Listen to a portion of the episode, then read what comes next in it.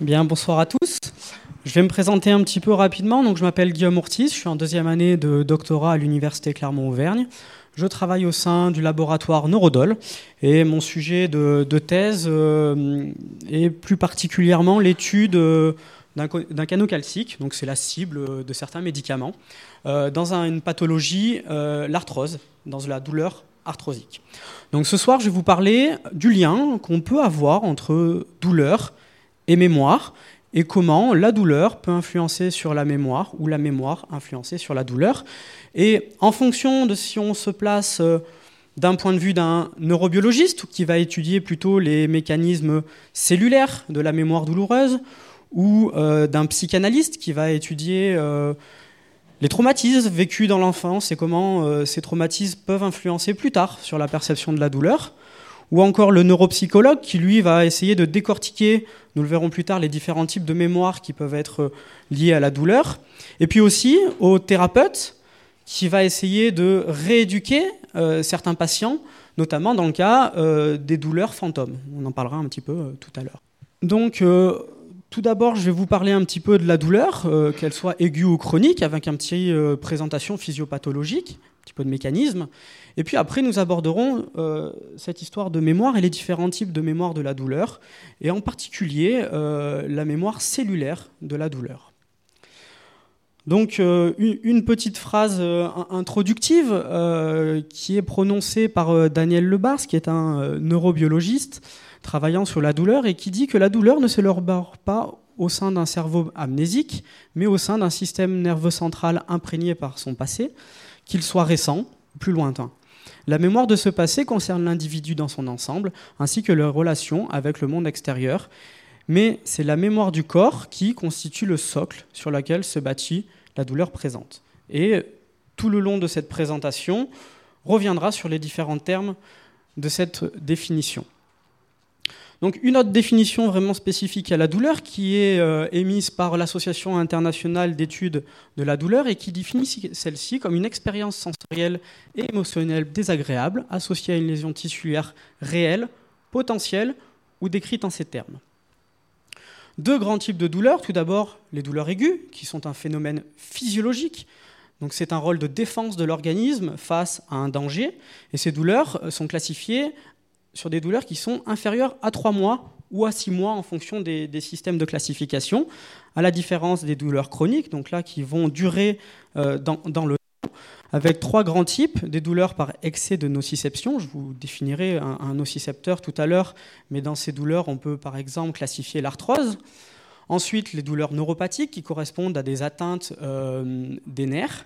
Et puis les douleurs nociplastiques où justement c'est des douleurs où euh, il n'y a pas vraiment de euh, stimulation euh, des nocicepteurs. Et la cause n'est pas bien connue. On peut par exemple classer la fibromyalgie dans cette catégorie. Donc la douleur chronique, quelques chiffres, une prévalence qui est quand même très importante, environ 20% de la population est atteinte de douleurs chroniques. Et euh, ces patients euh, ont un retentissement majeur sur la qualité de vie avec euh, des problèmes de sommeil, à long terme le développement d'un comportement anxieux, dépressif.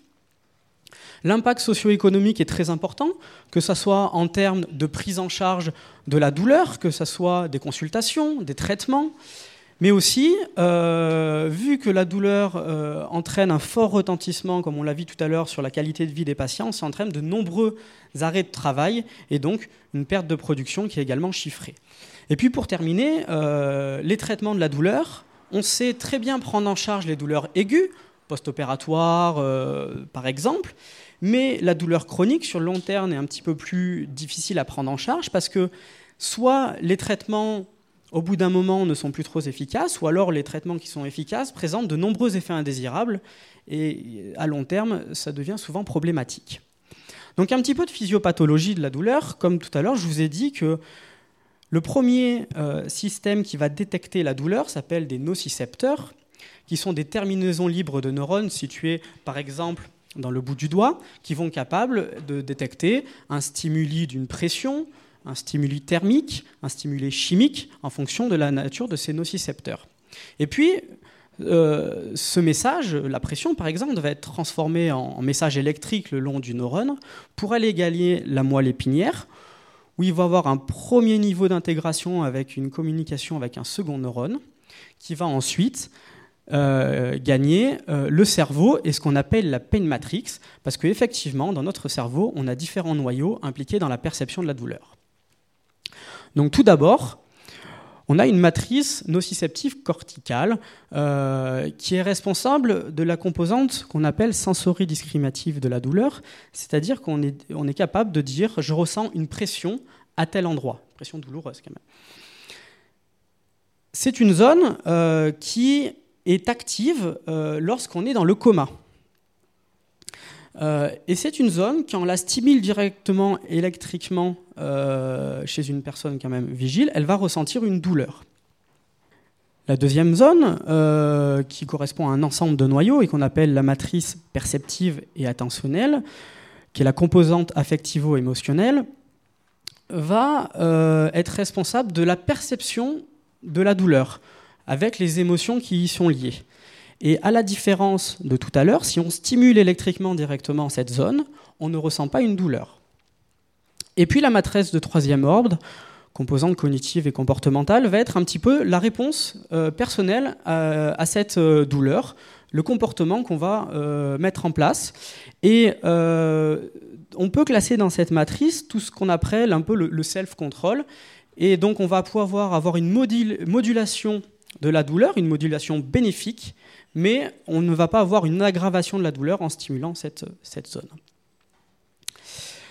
Donc quand on parle de mémoire de la douleur, euh, si on essaye de se rappeler un petit peu, même si souvent on s'en rappelle pas, justement, la première expérience euh, qui lie mémoire et douleur est l'expérience d'un bébé qui va euh, arriver euh, sur une source de chaleur, ça peut être une flamme maintenant, euh, qui est plutôt des plaques à induction ou, des fours, et qui va naturellement, comme toute douleur aiguë, avoir un comportement de retrait face à ce signal de danger.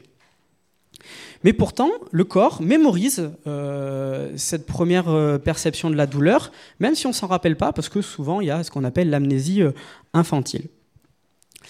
Et donc c'est une assimilation inconsciente, et on y reviendra un petit peu plus tard, euh, surtout euh, ce qu'on appelle les expériences de conditionnement à la douleur. Ensuite, euh, un autre exemple, douleur ou douleur de la mémoire. Si on prend quelques chiffres, on se rend compte que de un tiers à deux tiers des patients douloureux chroniques ont vécu un traumatisme important durant leur enfance. Et c'est ce qu'on appelle un petit peu la, la mémoire écran, où euh, la douleur va venir euh, pour empêcher de se rappeler ce traumatisme, pour qu'on empêche euh, de penser à notre histoire personnelle. On va développer un certain nombre de douleurs. Et un exemple assez fragrant, c'est ce témoignage de Serge Lazarevic, qui est donc l'otage français, et puis qui est revenu après plusieurs années de captivité et qui a dit J'ai mal partout.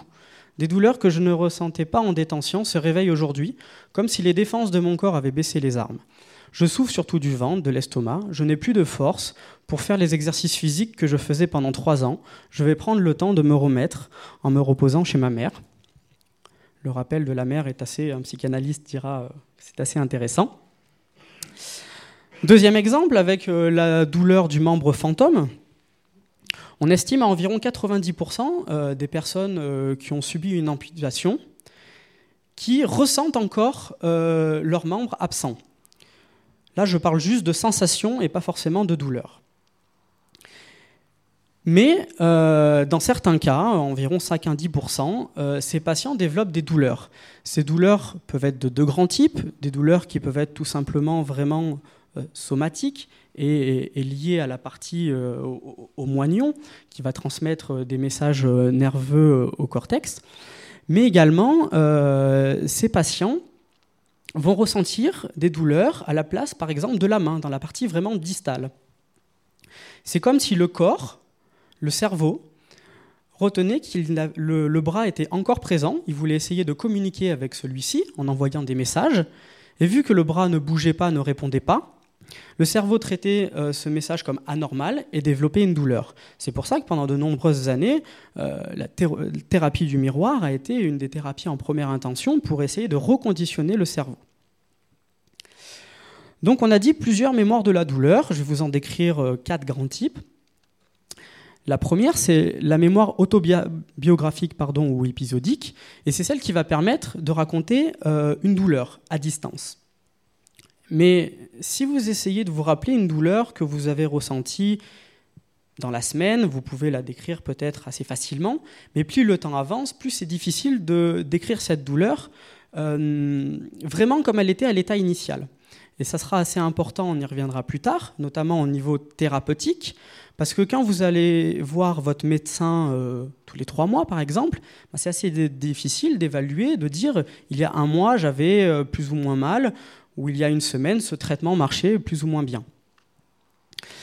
La mémoire sémantique, euh, qui comme son nom l'indique, c'est tout le savoir sur la douleur et la médecine en général. Et là encore, en fonction du savoir, euh, ça peut induire une certaine euh, incidence sur la perception de la douleur, notamment au niveau des croyances. Euh, si on, dit que cette douleur est, pas réelle mais psychologique, il y a quelques années, eh ben, voilà, les médecins disaient facilement c'est une douleur psychologique, je peux rien pour vous. On est quand même en train d'évoluer sur la prise en charge de la douleur. La mémoire émotionnelle, comme je vous l'ai dit tout à l'heure, il y a une grande part d'émotion euh, dans la douleur, et c'est d'ailleurs une mémoire qu'on arrive beaucoup plus facilement à décrire. Euh, on arrive beaucoup plus facilement à décrire le contexte dans lequel s'est passée la douleur, ce qu'on a ressenti au niveau émotionnel, mais euh, la douleur en elle-même est dure à décrire parce que on peut revivre le contexte et l'émotion, mais on n'arrive pas à revivre une douleur. Et puis la mémoire implicite, qui est tout ce qui est euh, les phénomènes préconscients. Et donc là, on ne peut pas la raconter parce qu'on n'en a pas conscience. Et pour illustrer tout ça, ces différents types de mémoire, je vais vous raconter euh, un petit exemple. Donc c'est une femme, 45 ans, qui est migraineuse chronique, qui fait des migraines ophtalmiques. Elle se trouve sur une route en voiture. Et il y a quelques mois auparavant, une tante a fait un anévrisme et est décédé. La route est très éclairée.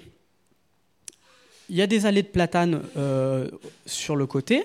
Et en même temps, elle écoute la radio avec euh, une émission sur le désert.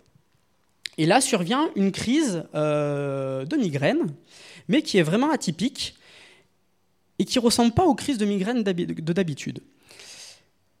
Elle va tout de suite repenser à l'expérience de sa tante qui a eu un anévrisme et qui est décédée il n'y a pas longtemps.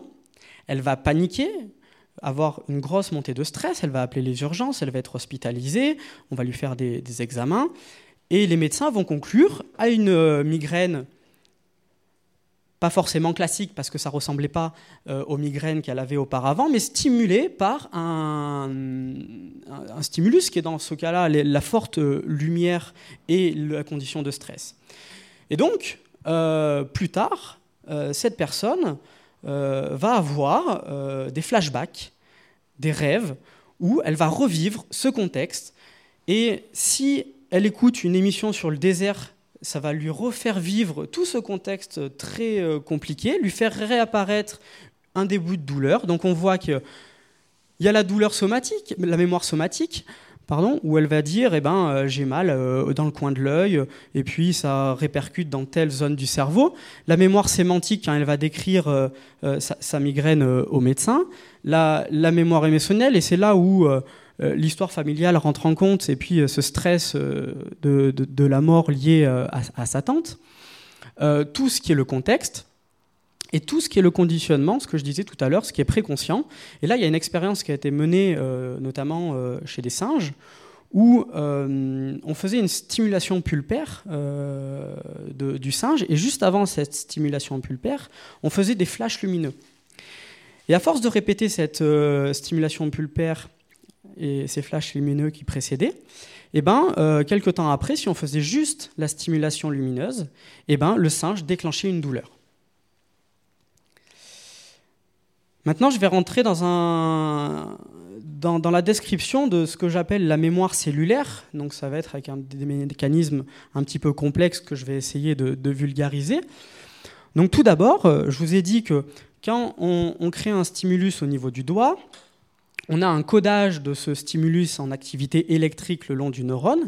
Et puis, euh, comme euh, je vous l'ai dit tout à l'heure, ce neurone va aller dans la moelle épinière, faire une synapse avec un second neurone. Et là, le message électrique va être transformé en message chimique, ce qu'on appelle des neurotransmetteurs. Donc on va avoir la libération de, glutamate, qui est un neurotransmetteur excitateur. Il va venir se fixer euh, sur des canaux, qu'on appelle des canaux en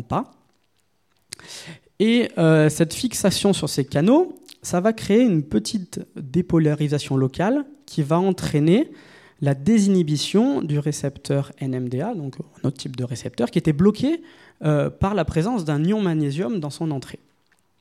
Ça va euh, entraîner une entrée de calcium intracellulaire et une activation de voies de signalisation cellulaire, et in fine, ça va induire l'expression de protéines qui vont entraîner euh, l'adressage au niveau de la membrane de plus de récepteurs. Donc si on a plus de récepteurs, on va avoir une surstimulation du second neurone. Et cette euh, potentialisation à long terme qu'on appelle, elle reste longtemps. Et plus le stimuli est important et plus il est répétitif, plus cette euh, configuration du second neurone excité va rester longtemps dans le temps. Et donc concrètement, je vais vous montrer euh, en contexte physiologique et en contexte de LTP la différence de deux stimuli. Tout d'abord, donc en contexte physiologique, comme tout à l'heure euh, le, coup du marteau, on a activation du premier neurone qui va à son tour activer le second neurone et qui, une fois intégré dans le cerveau, va amener la douleur. Et si on a une potentialisation à long terme, comme je vous ai expliqué tout à l'heure, on a sensibilisation de ce second neurone. Si on applique une feuille, euh, une plume, et qu'on fait une caresse sur le doigt, en conditions physiologiques, on va sentir la caresse, mais on ne va pas décrire cette caresse comme un phénomène douloureux. Alors qu'en conditions de LTP, cette caresse va être capable de venir activer le second neurone parce qu'il y a beaucoup plus de récepteurs à la présence euh, de la membrane de ce second neurone et donc transmettre un message douloureux au cerveau. Par ces différents exemples, euh, je voulais vous montrer que la mémoire de la douleur est un mécanisme multidimensionnel qui permet une protection à la base de l'organisme, mais qui, quand ces mécanismes se dérèglent, ça va entraîner des douleurs chroniques. Différentes applications cliniques sont possibles. Tout d'abord, euh, eh ben, on a des médicaments qui vont venir empêcher la mise en place de cette potentialisation à long terme que je vous expliquais. Puis également euh, de la rééducation du système nerveux avec une prise en charge pluridisciplinaire. Et comme je faut en profiter un petit peu pour euh, prêcher pour sa paroisse, je vais vous présenter euh, un projet assez innovant, donc euh, porté par l'Institut Analgesia, qui regroupe plusieurs structures publiques, privées, travaillant sur la douleur, que depuis la synthèse de nouveaux médicaments jusqu'à la mise sur le marché. Ce projet consiste à développer une application à destination des patients. Donc vous vous rappelez tout à l'heure, je vous ai dit que la mémoire épisodique était très compliqué euh, à décrire dans le temps. Euh, et puis chaque expérience douloureuse est vraiment unique, à la différence de d'autres stimuli sensoriels euh, comme la vue ou l'ouïe, c'est une expérience qui est vécue par une seule personne. un stimuli douloureux, il va concerner qu'une seule personne. Et donc le seul moyen d'en avoir connaissance, c'est que cette personne le partage avec la parole. Et on l'a vu qu'en fonction euh, du contexte, si euh, je suis très angoissé, je vais avoir tendance euh, à exacerber mes paroles par rapport à, mon stimuli douloureux précédent. Et donc le but de cette application, c'est que les, patients douloureux vont pouvoir rentrer différentes données le bien-être général. Il va y avoir différents questionnaires pour évaluer un petit peu l'anxiété, la dépression et également la douleur. Vous connaissez tous euh, l'échelle de 0 à 10 hein, pour, euh, pour évaluer la douleur. Et c'est vrai que les patients chroniques ont, plus tendance à, mémoriser l'échelle en elle-même. Et euh, quand ils vont décrire à leur, à leur, à leur médecin j'ai mal, mais j'ai mal à 7 sur 10, ils vont presque le dire naturellement parce que c'est plus facile de retenir une échelle de 7 ou 10 que vraiment décrire qualitativement une douleur. Et donc cette application vise à un meilleur suivi des patients qui sera connecté en direct avec les médecins et le médecin pourra euh, dialoguer euh, par cette application euh, avec le patient pour lui dire d'ajuster plus ou moins certaines, par exemple, posologies de médicaments en fonction de l'état quotidien du patient. Voilà, je vous remercie pour votre attention et je suis là pour répondre à vos questions.